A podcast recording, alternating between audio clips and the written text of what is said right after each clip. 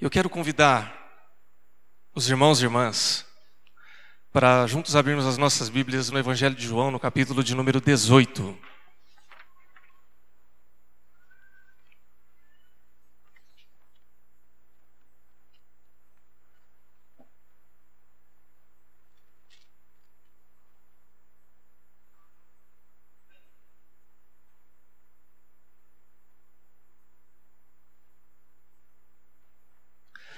João capítulo 18, nós vamos ler dos versículos de números 33 ao 40.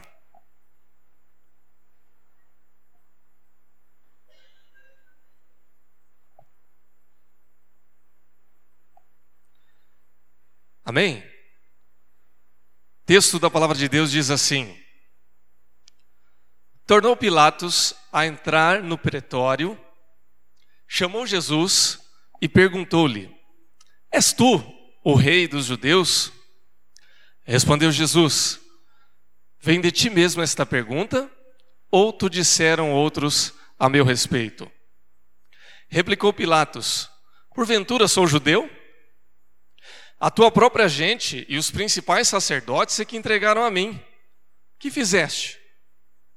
Respondeu Jesus: O meu reino não é deste mundo. Se o meu reino fosse deste mundo, os meus ministros se empenhariam por mim para que não fosse eu entregue aos judeus. Mas agora o meu reino não é daqui. Então lhe disse Pilatos: Logo, tu és rei? Respondeu Jesus: Tu dizes que eu sou rei. Eu para isso nasci, para isso vim ao mundo, a fim de dar testemunho da verdade. Todo aquele que é da verdade ouve minha voz. Perguntou-lhe Pilatos: que é a verdade. Tendo dito isto, voltou aos judeus e lhes disse: Eu não acho nele crime algum. É costume entre vós que eu vos solte alguém por ocasião da Páscoa. Quereis, pois, que vos solte o rei dos judeus? Então gritaram todos novamente: Não este, mas Barrabás. Ora, Barrabás era salteador. Vamos orar. Nós queremos te pedir em nome de Jesus, Senhor Deus, que esta palavra possa vir de encontro aos nossos corações, que o Senhor ilumine as nossas mentes, que nós alcancemos o entendimento daquilo que o Senhor quer falar aos nossos corações nesta manhã. E que assim nós saiamos edificados, transformados, ensinados pela tua palavra, em nome de Jesus. Amém. Irmãos e irmãs, nós estamos vivendo um tempo em que muito tem se falado a respeito, a respeito da política do nosso país. Já isso não vem de hoje, vem aí já pelo menos nos últimos três anos, onde nós temos visto e vivenciado manifestações, protestos, ah, notícias e uma série de coisas que indiretamente ou diretamente falam conosco. E no meio de todo esse movimento, de toda essa é, esse emaranhado de notícias, a gente fica de uma certa forma sem deixar de se envolver, mas ao mesmo tempo sem saber, talvez exatamente como a gente pode se posicionar. Veja que fique tranquilo, viu, irmão, porque eu não vou aqui assumir grandes posições políticas, nem vou falar do partido A ou do partido B. Não é esse o nosso propósito. O propósito nessa manhã é trazer uma reflexão bíblica acerca do momento que nós estamos vivendo. E a partir daí, a gente poder tentar entender como que nós podemos nos posicionar, ou pelo menos tentar nos posicionar a partir do exemplo de Jesus. Quando nós vivemos o tempo como esse que nós estamos vivendo hoje, é importante a gente tentar entender primeiro o que está acontecendo. Ah, fazia muito tempo que a sociedade não se movimentava politicamente da forma como tem se posicionado hoje. Então, ah, eu não vivi, por exemplo, os anos do regime militar nasci no regime militar, né? Sou da década de 70, mas não tinha idade suficiente para participar ou para entender essas coisas. Era criança ainda. No início dos anos 90, já era ah, aluno secundarista, não sei se é assim que fala hoje, né? No meu tempo era colegial, hoje é ensino médio, né? Então já tinha entendimento do que estava acontecendo no país e a gente achava que as coisas iam mudar naquele tempo. De fato mudaram, mas algumas coisas que nós vimos lá no início dos anos 90 a gente vê se repetindo hoje. E de uma certa maneira, a gente começa, né, com a maturidade, a gente vai entendendo que a vida e as coisas que acontecem no nosso país, elas se passam como ciclos.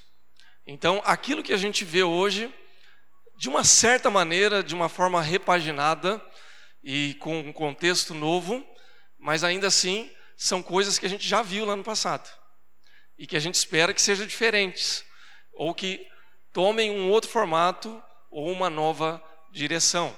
Então, ah, não há nada de novo debaixo do sol, não é verdade? A gente crê nisso. Mesmo assim, nós temos um papel, nós temos um propósito de Deus e não dá para a gente ficar alheio ou imune às coisas que estão acontecendo, porque elas nos afetam diretamente.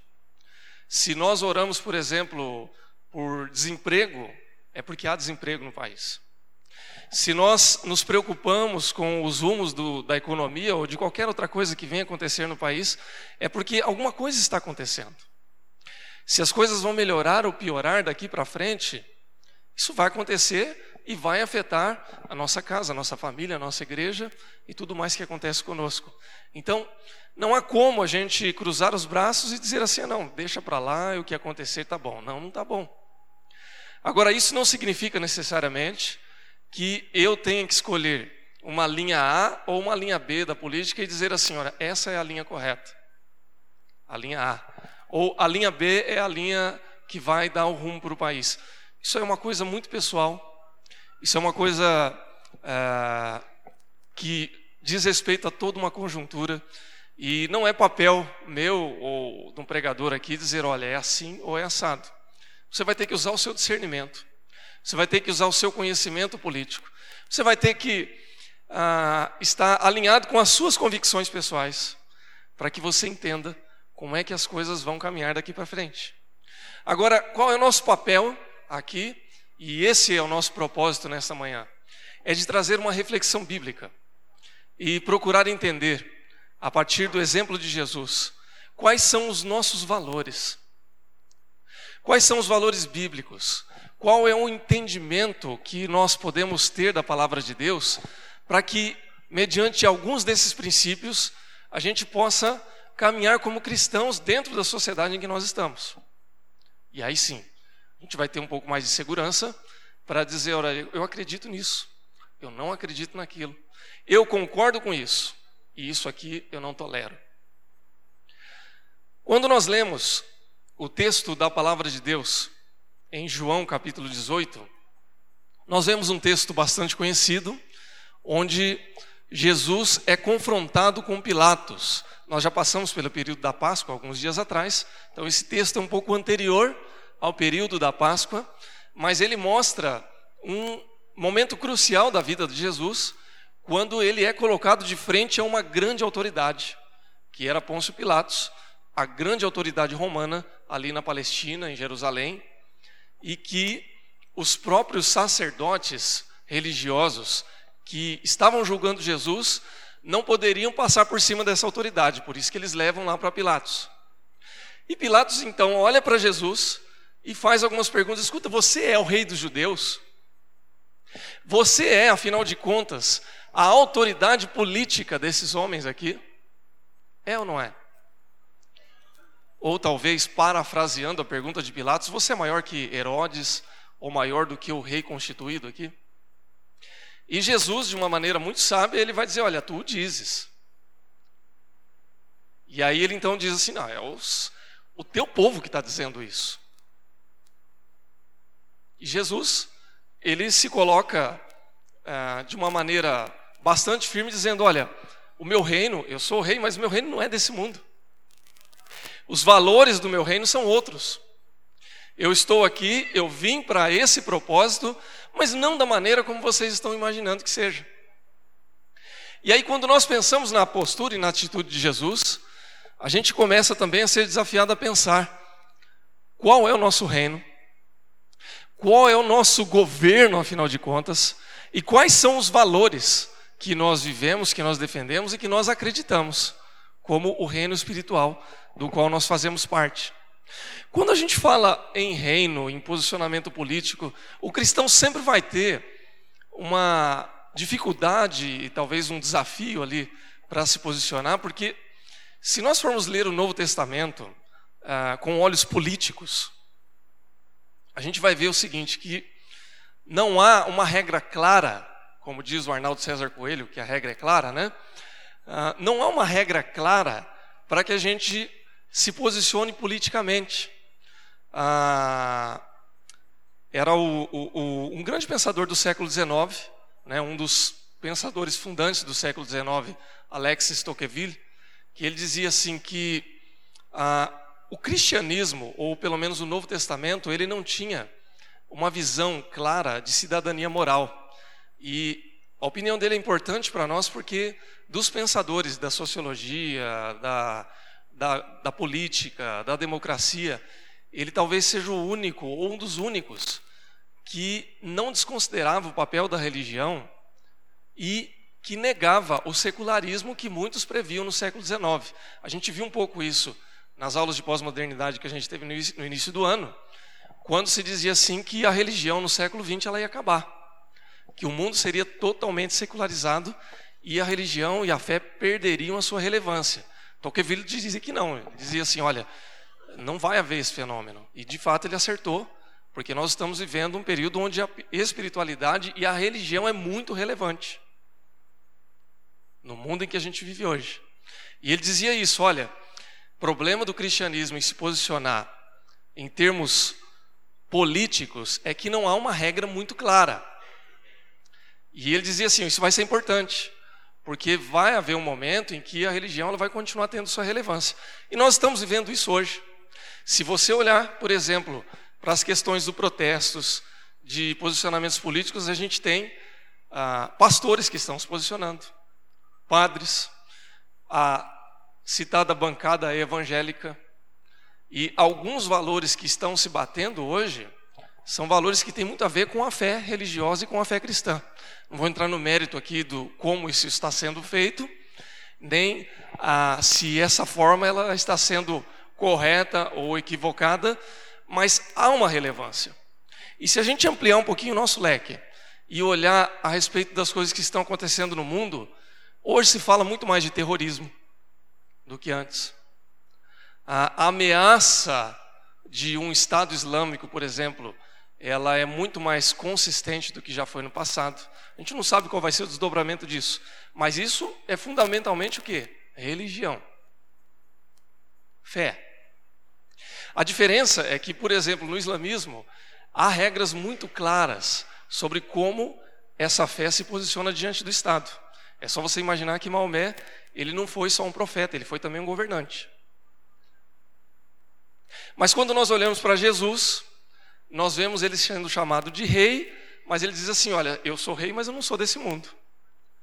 Ele em nenhum momento fez como os judeus esperavam: sentar num trono de rei e organizar politicamente Israel para que eles fossem de novo aquela grande nação com um rei ungido pelo próprio Deus. Então, quando nós cristãos queremos é, se posicionar politicamente, a gente olha para Jesus e diz assim: puxa, mas o reino dele não é desse mundo. Como é que a gente vai fazer para lidar com esse mundo então? Aí a gente começa a procurar, por exemplo, algumas regras no Antigo Testamento. E o Antigo Testamento, irmãos, está cheio de regra. Se você não encontra isso de uma maneira clara no Novo Testamento, no Antigo Testamento você vai encontrar os montes. O problema é que talvez essas regras, e eu digo talvez com uma convicção de certeza, de que ah, essas regras elas não vão se adequar à nossa realidade de hoje. São regras que foram criadas para um outro contexto, para uma outra realidade, sem a leitura cristã que nós temos hoje. Não desmerecendo nem desconsiderando o Antigo Testamento. Mas ah, o Israel do Antigo Testamento não existe mais hoje. Então, nós precisamos de uma lente cristã, de um entendimento cristão, de uma visão cristã, para que a gente possa se posicionar. E aí, irmãos, eu não vou falar de regras, mas eu vou falar a respeito de princípios, de exemplos que Jesus pode nos dar para um momento tão crítico como esse que nós vivemos hoje. Um momento tão delicado como esse que a gente vive hoje. Então, quais são os elementos que a gente pode ver aqui que podem nos dar alguns exemplos? O primeiro exemplo de Jesus é o de se posicionar por um legado verdadeiro. Veja, há algum problema em um cristão se posicionar, protestar ou lutar por uma sociedade melhor? Problema nenhum. Ao contrário, né? a, a gente não pode achar que a gente vai viver numa sociedade alheia, que a gente vai para o deserto e a gente vai ficar a parte de tudo isso que está acontecendo. Não pode ser assim. Eu tenho opinião, eu tenho pensamento, eu tenho uma maneira de pensar, de agir, e mesmo que eu não verbalize as minhas crenças e as minhas ações, mas eu ajo conforme o que eu penso. Então, há uma frase que diz isso, né, que o, o que eu faço é tão forte que o que eu falo muitas vezes ninguém escuta. É porque elas vão ouvir as minhas ações. Então não tem como a gente não se posicionar. Agora, como que eu vou me posicionar? O legado verdadeiro, o legado que vem a respeito de Jesus, que é do exemplo de Jesus, serve como valores do reino de Deus para que a gente possa seguir. Quando Pilatos pergunta para Jesus se ele é ou não o rei, o rei dos judeus, ele diz assim: Meu reino não é deste mundo. Se meu reino fosse desse mundo, os meus ministros se empenhariam por mim, para que eu não fosse entregue aos judeus. Mas agora o meu reino não é daqui. Está escrito ali no versículo 36. Jesus de fato era rei, e não apenas era, ele é o rei. Jesus é o Senhor de todas as coisas. Jesus é o governante deste mundo. Ou não é, irmãos? Eu creio assim. Às vezes a gente usa aquela frase feita, né? Brasil é do Senhor Jesus. Não é? é ou não é, irmãos? Ixi. Pode falar que é, irmão, sem medo de ser feliz. É do Senhor Jesus, porque Ele é o Senhor de todas as coisas. Não significa que esse Brasil do Senhor Jesus esteja vivendo os valores do Senhor Jesus. Isso a gente tem que entender. Mas Ele é por direito, porque Deus deu todas as coisas para o Filho.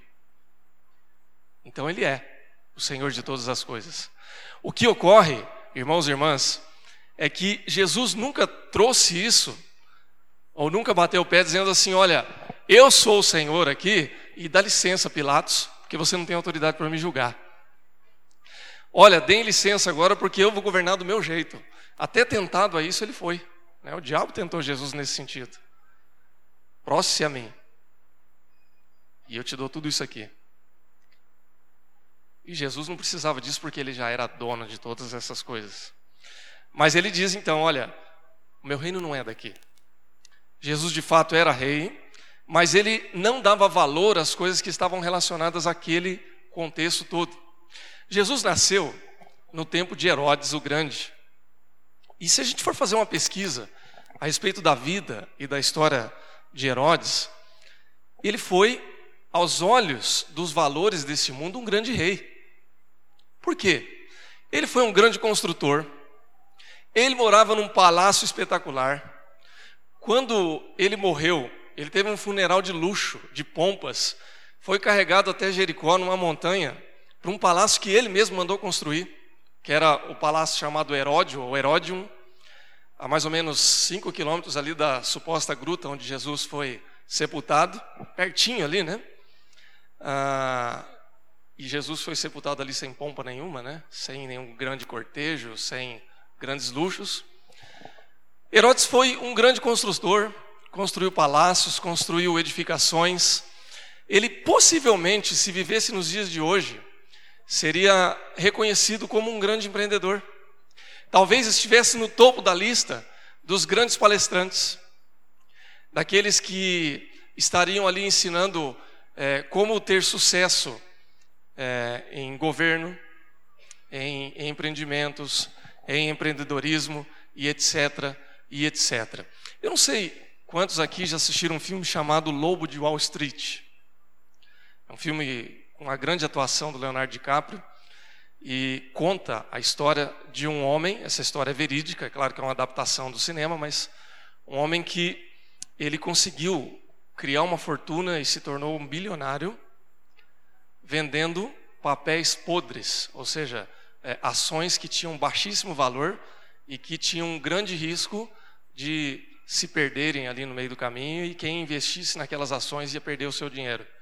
E ele criou, de uma forma muito sagaz, uma maneira de vender esses papéis, enganar muitas pessoas e criar uma fortuna. E foi encontrando brechas na lei para fazer isso. Até que chegou um ponto em que ele foi realmente pego. E o interessante dessa história é que, se você procurar, por exemplo, no Google, alguns dos filmes para empreendedor, para que você possa ganhar princípios e exemplos sobre como ser um grande empreendedor, você vai encontrar esse filme na lista dos melhores. É interessante e ao mesmo tempo é ambíguo. Veja, eu sou, é, não sou um empreendedor, mas eu sou entusiasta da ideia do empreendedorismo. Mas eu reconheço que há muitos elementos e valores desse mundo que, se a gente for levar a sério, a gente vai totalmente contra aquilo que Jesus e aquilo que Deus valoriza para nós. Então, quando eu vejo um sujeito como esse sendo um grande exemplo de empreendedorismo, eu falo: alguma coisa está errada. Porque esse cara ficou bilionário aplicando golpe nas pessoas. E o mundo dos tempos de Jesus olhava para Herodes e dizia: Esse cara é grande. Esse era o nome dele. Herodes o Grande, o grande governador, o grande rei, o grande líder político. E Jesus olhava para essas coisas e não estava nem aí. Isso não tinha o seu valor. Isso não tinha a sua relevância. E quando Herodes morre, ele construiu grandes coisas, ele fez grandes edificações, mas ele não deixou legado nenhum que perpetuasse o seu nome. Os filhos de Herodes morriam de medo dele. Algumas pessoas diziam que era melhor você ser um cão ou um porco de Herodes do que ser filho dele. Porque ele tinha medo de que os filhos o matassem e tomassem o seu lugar. Então ele já aterrorizava os filhos para isso. Herodes o Grande foi, foi o responsável pela matança de crianças nos tempos em que Jesus nasceu. Porque ele achava que Jesus seria o rei que o substituiria. Então, por via das dúvidas, vamos matar todos. Que grande rei é esse? Jesus conheceu todas essas coisas dos tempos de Herodes. Ele viu todas as edificações. Ele ouviu falar desse homem. Mas ao inaugurar o seu reino, ele não se preocupou com tais obras. E ele se posicionou e disse: O meu reino não é deste mundo. Se você procurar nas parábolas de Jesus, nos evangelhos, você vai encontrar citações de Jesus falando do mundo rural, da pescaria, ah, de um sacerdote, de um samaritano, mas você não vai encontrar nenhuma uma citação nessas parábolas a respeito das coisas que Herodes fez ou das coisas que ele construiu. Porque a ênfase do reino de Jesus ou do reino de Deus se referia às alegrias, às dores e às necessidades das pessoas em seu cotidiano. E o legado de Jesus subsiste após dois mil anos. E nessa manhã, nós estamos falando em nome dele. Qual reino perdurou mais? Quais valores duraram mais tempo? Quais elementos, quais princípios moldaram mais o caráter de gerações e gerações? A visão de Herodes ou a visão de Jesus? Qual reino tinha mais valor? O reino físico, material, ou o reino espiritual, o reino de Deus, que Jesus construiu?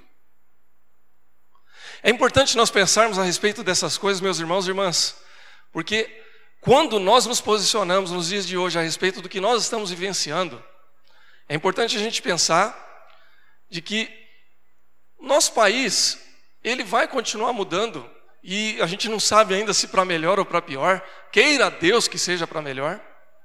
E a gente não tem bola de cristal para saber o que, que vai acontecer.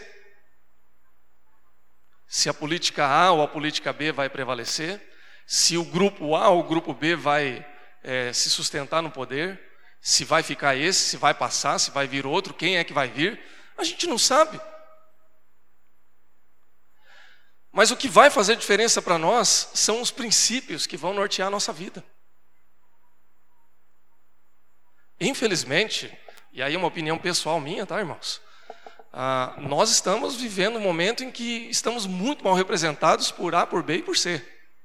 Essa é a minha opinião, você não precisa concordar com ela. Mas isso por si só nos dá uma desesperança. Mas por outro lado, se eu creio que o Brasil é do Senhor Jesus, então há esperança lá na frente. Agora, como é que nós vamos vivenciar essa esperança? Talvez não pelas grandes edificações, não pelos grandes líderes, mas pelos princípios e valores daquele que nós cremos que é o Senhor Jesus. Nós vamos viver os princípios do reino que não é o reino desse mundo, mas o reino que Jesus instaurou e inaugurou. E aí sim, talvez a gente possa ver a esperança e a diferença que a gente espera, independentemente do que vai acontecer com o nosso país. Eu creio nisso. Amém? Em segundo lugar, a gente pode e deve se posicionar, mas sem violência, e sim com o Espírito de Deus. Um problema que a gente tem visto e que tem se acirrado nos últimos anos e até desgastado o crédito de alguns movimentos é a questão da violência.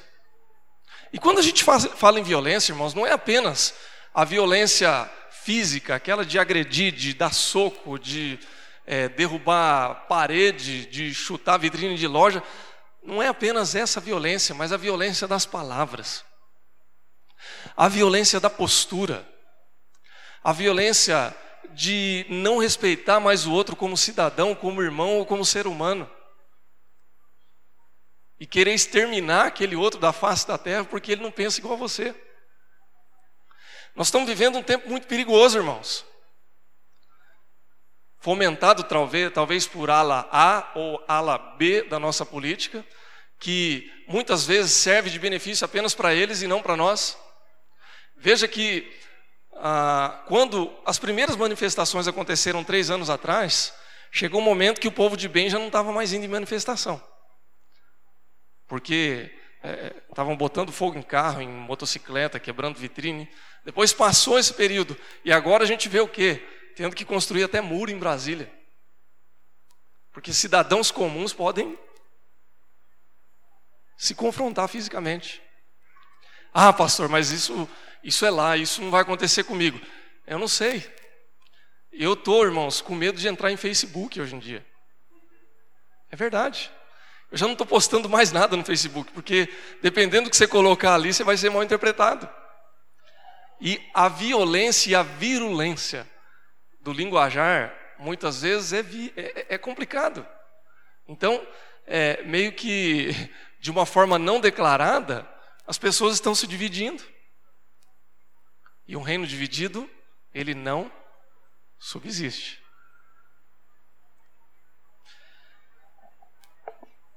Quando Pilatos ele conversa com Jesus e ele olha para aquele homem, ele diz assim: Eu não consigo ver culpa nesse homem. Por mais que vocês estejam aí bravos, violentos, mas esse cara não fez nada que leve ele a julgamento. Mas Pilatos, como bom político que era, né? Ele não toma a decisão para si. Se ele quisesse, ele poderia simplesmente dizer assim: olha, vai todo mundo para casa que eu vou liberar ele. Ele tinha autoridade para isso. Mas ele não quis puxar essa autoridade para si, e é por isso que a gente usa essa expressão até hoje, né? Vou fazer como Pilatos, vou lavar minhas mãos e seja, seja lá o que for, né? Vocês que resolvam. Para tentar salvar a pele de Jesus, ele diz assim: olha, é costume que nessa época a gente solte alguém que tenha cometido algum crime, Aí, então, vocês não querem soltar Jesus? Não, mais ou menos assim. E o povo diz assim: solta Barrabás, solte Barrabás e deixe Jesus preso. Barrabás, irmãos, ele não aparece na história aqui por acaso. Barrabás possivelmente era um zelote, uma das facções políticas ali do judaísmo dos tempos de Jesus. E era uma facção radical. Os zelotes eram possivelmente os terroristas, os xiitas, os fundamentalistas dos tempos de Jesus, que queriam resolver as coisas tudo na base da força. Eram religiosos, eram pessoas que tinham um pensamento religioso muito profundo, mas eles achavam o seguinte: olha, para arrancar os romanos daqui, os romanos daqui tem que ser na base da guerra, tem que ser por meio da matança. E Barrabás, de uma certa maneira, era um herói do seu tempo. Era alguém que era admirado, que era ah, olhado com um olhar diferente, porque os zelotes faziam aquilo que o cidadão comum não tinha coragem de fazer, que era pegar em armas, derrubar o governo e instaurar uma nova ordem. E Jesus foi trocado por esse homem. Irmãos, Jesus em nenhum momento incitou ou usou a violência. É verdade que quando ele chegou no templo e viu ali a exploração que se fazia para que as pessoas não chegassem até Deus, naquele momento ele arregaça as mangas. Mas ele não bate em ninguém. Ele destrói aquilo que tira as pessoas do contato até Deus, que era a forma como se fazia naquele tempo. Então, naquele momento, ele fica indignado, mas a sua mensagem era de paz. Jesus abençoava os pobres de espírito, ele incentivava o amor aos inimigos, ele aprovava até pagar imposto para César, mesmo não reconhecendo o governo de César de uma maneira como se imaginava naquele tempo. Ele aceitava pessoas de todo tipo ao seu redor, inclusive mulheres, crianças e doentes que seriam vistos de uma forma pejorativa naquele tempo e que seriam inúteis, por exemplo, numa luta armada. O que você vai fazer com mulher, doente e criança numa luta armada? Então, o exemplo de Jesus ele é diferente. Ele atrai pessoas mal vistas na sociedade, como por exemplo cobradores de impostos. Mateus, um dos seus discípulos, Zaqueu, aquele que sobe numa árvore, né?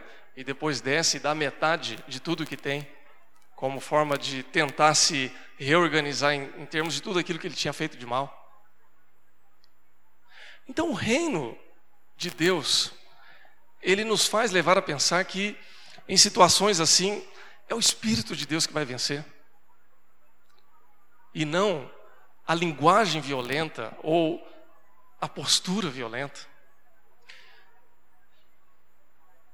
A história do judaísmo conta o seguinte: que os zelotes, já depois que Jesus morreu e ressuscitou, eles continuam ali incitando a violência. E quando chega no ano 70 depois de Cristo, os romanos estão tão cansados de ficar toda hora tentando botar ordem ali que eles dão um jeito. Eles derrubam o templo. Se você for lá em Jerusalém hoje, você vai encontrar o Muro das Lamentações. É o que sobrou daquele templo. Porque mais ou menos no ano 70 depois de Cristo, eles fazem ali um massacre e eles acabam com todo o foco de manifestação, de violência e de postura contra. Será que isso serve para nós hoje? Será que isso vai resolver o nosso problema? Ou será que é o Espírito de Deus que vai nos ajudar? Jesus é perguntado se era rei, e ele diz para Pilato: Tu dizes que eu sou. Por mais que não se quisesse admitir, por mais que os judeus não quisessem admitir, Jesus é colocado nessa situação. As pessoas reconhecem ele como rei. Sabe por quê, irmãos? Porque quem é, não precisa ficar gritando para o mundo todo que é. As pessoas o reconhecem.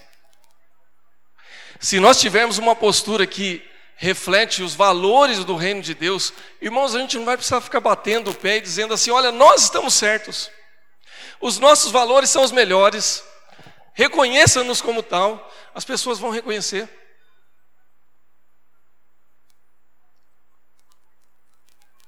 Agora, se nós começarmos a agir de uma maneira que não nos é natural, de uma forma que não nos é familiar, nós vamos nos atrapalhar.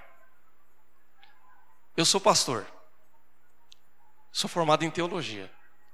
Se eu quiser começar a dar uma, uma aula de psicologia aqui para os irmãos, eu vou ter problemas. e daqui a pouco alguém vai começar a desconfiar do meu discurso. Sabe por quê, irmãos? Porque não é natural. Não é minha praia. Não é minha especialidade. Não adianta eu, cristão, querer assumir coisas que não são naturais a mim. Eu não sou general, eu não vou pegar em armas. Eu não sou governador, eu não vou fazer discurso político. Eu não sou revolucionário. Não adianta eu querer colocar boina com estrelinha na cabeça. Essa não é minha praia. Mas eu sou cristão. E a minha praia são os valores do reino de Deus. E quanto a isso, eu tenho uma obrigação. Eu devo me posicionar. Amém, irmãos? Finalizando, nós podemos nos posicionar oferecendo a verdade em amor. Veja, nessa confusão toda, com tantos protestos, qual bandeira o cristão deve defender? Com tantas vertentes, com tantos discursos, com o discurso do impeachment, com o discurso do golpe, com o discurso do vamos convocar novas eleições, ou então vamos manter como está, ou a democracia existe, ou a democracia já foi atacada. O que é que nós vamos fazer diante de tudo isso? Qual vai ser a nossa postura? Qual vai ser o nosso discurso? Nosso discurso, irmãos, deve ser o de oferecer a verdade em amor. Quando Jesus estava diante daquela efervescência toda, olhando frente a frente para Pilatos, e aí Pilatos olha aquilo tudo, dá aquela opção, e Barrabás é escolhido. Jesus diz assim: Olha, se eu sou rei, eu para isso nasci, e para isso vim ao mundo, a fim de testemunhar acerca da verdade. Porque todo aquele que é da verdade ouve a minha voz. Pilatos pergunta para ele: "Que é verdade?" A palavra de Deus diz que Jesus é o caminho, a verdade e a vida. O que é a verdade, irmãos? Jesus é a verdade. E aquele que ouve a verdade, aquele que ouve a voz de Jesus, ele reconhece a sua voz. Qual é o nosso papel, irmãos? Ele claramente, Jesus afirma isso, que a verdade não apenas estava com ele, mas ele era a verdade. João 14, 6. No entanto, ele nunca impôs a sua verdade, mas conquistou as pessoas pelo amor. Ninguém é conquistado quando a gente impõe crenças e valores. Ninguém é conquistado quando ele é obrigado a concordar com aquilo que você pensa. Irmãos, Lembra quando lá no início da reflexão nós falamos que não havia uma regra muito clara no Novo Testamento acerca dessas coisas? É porque não dá para a gente impor. Não adianta eu, pastor, me candidatar a deputado aqui, isso é meu pensamento, ou a um legislador, e querer botar regras a favor ou contra aquilo que os cristãos pensam. Vai dar problema, porque a gente vai estar impondo um princípio que nos é caro. Veja, eu não estou dizendo que a gente deva concordar ou discordar daquilo que está acontecendo ou das regras que nos são impostas. Há, o papel na política para isso. Com certeza. Mas eu não posso querer impor aquilo que deve ser conquistado pelo amor. Se eu creio que aquele que é da verdade, aquele que é do Senhor Jesus, conhece a voz do Mestre, então eu devo continuar oferecendo esse amor do Senhor Jesus. Não adianta eu dizer para aquele que pensa diferente de mim que eu estou com a razão e ele está errado. Não adianta eu querer impor isso. Do mesmo jeito que, vou usar um exemplo concreto, do mesmo jeito que um cristão, ele não pode ser forçado a aceitar leis a respeito da homoafetividade, que é um tema que está na moda, eu não preciso ser obrigado a engolir isso goela abaixo, mas eu também não posso impor algumas coisas que são parte da minha crença, da minha fé, para aqueles que não querem. Ora, não quer? Não quer. Mas aquele que é do Senhor Jesus, ele ouve a voz, e ele vai reconhecer, e ele vai, então, passar para o lado daqueles que creem no reino de Deus. Agora, isso tudo é feito em amor. Nós precisamos expor o amor de Jesus antes de propor racionalmente os valores de Jesus. Nós precisamos viver essa verdade, irmãos. Em amor. Tem muita gente que hoje não suporta falar de igreja, não suporta ouvir falar de fé, de religião e de Jesus, não é porque ela tem uma fé pequena, é porque teve muita gente que não soube amar. E ao não saber amar, vem com uma linguagem violenta. Vocês imaginam o seguinte, irmãos? Se você fala para alguém assim, olha, Deus te ama. E aí essa pessoa diz assim, olha, eu não creio nesse Deus aí, para mim isso é conto de fadas.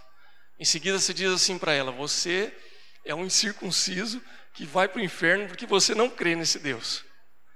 Ajudou muito? Ó, oh, beleza. Agora com certeza ela está convencida de que Deus ama ela. Antes ela não estava.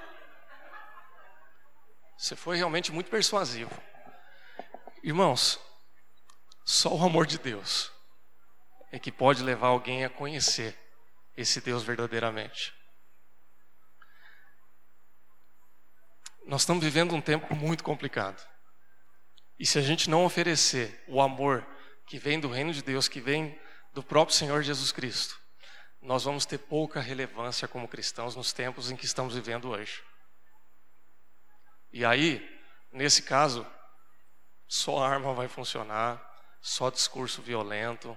Agora, o resultado disso eu não sei o que vai acontecer. O meu medo é que daqui a algum tempo a gente olhe ao nosso redor e nos vejamos como zelotes que têm o nosso templo destruído, e aí eu não sei o que vai ser bom. Não sei se isso vai acrescentar alguma coisa para nós. Mas se nós, como cristãos, orarmos, clamarmos a Deus, oferecermos a verdade em amor e cultivarmos esse amor. Então, alguma coisa relevante a gente vai fazer pelo nosso país, pela nossa sociedade e pelo futuro dos nossos filhos e tudo mais que vier acontecer. O convite para nós é que nós continuemos orando, falando do amor de Deus e clamando ao Senhor Jesus. Eu não sei se você hoje à tarde vai sair para se manifestar. Se você não for fazer isso, você pode orar a Deus. Você pode colocar o seu joelho no chão e dizer: Senhor, faça a tua vontade pelo nosso país. Use a minha vida como cristão. Faça com que eu viva essa verdade e que eu possa proclamar essa verdade em amor. Para que meu país mude, para que a minha vida mude, para que a minha igreja mude, para que a minha casa seja transformada pelo Senhor Jesus. Amém, irmãos? Que Deus te abençoe em nome de Jesus. Vamos orar mais uma vez.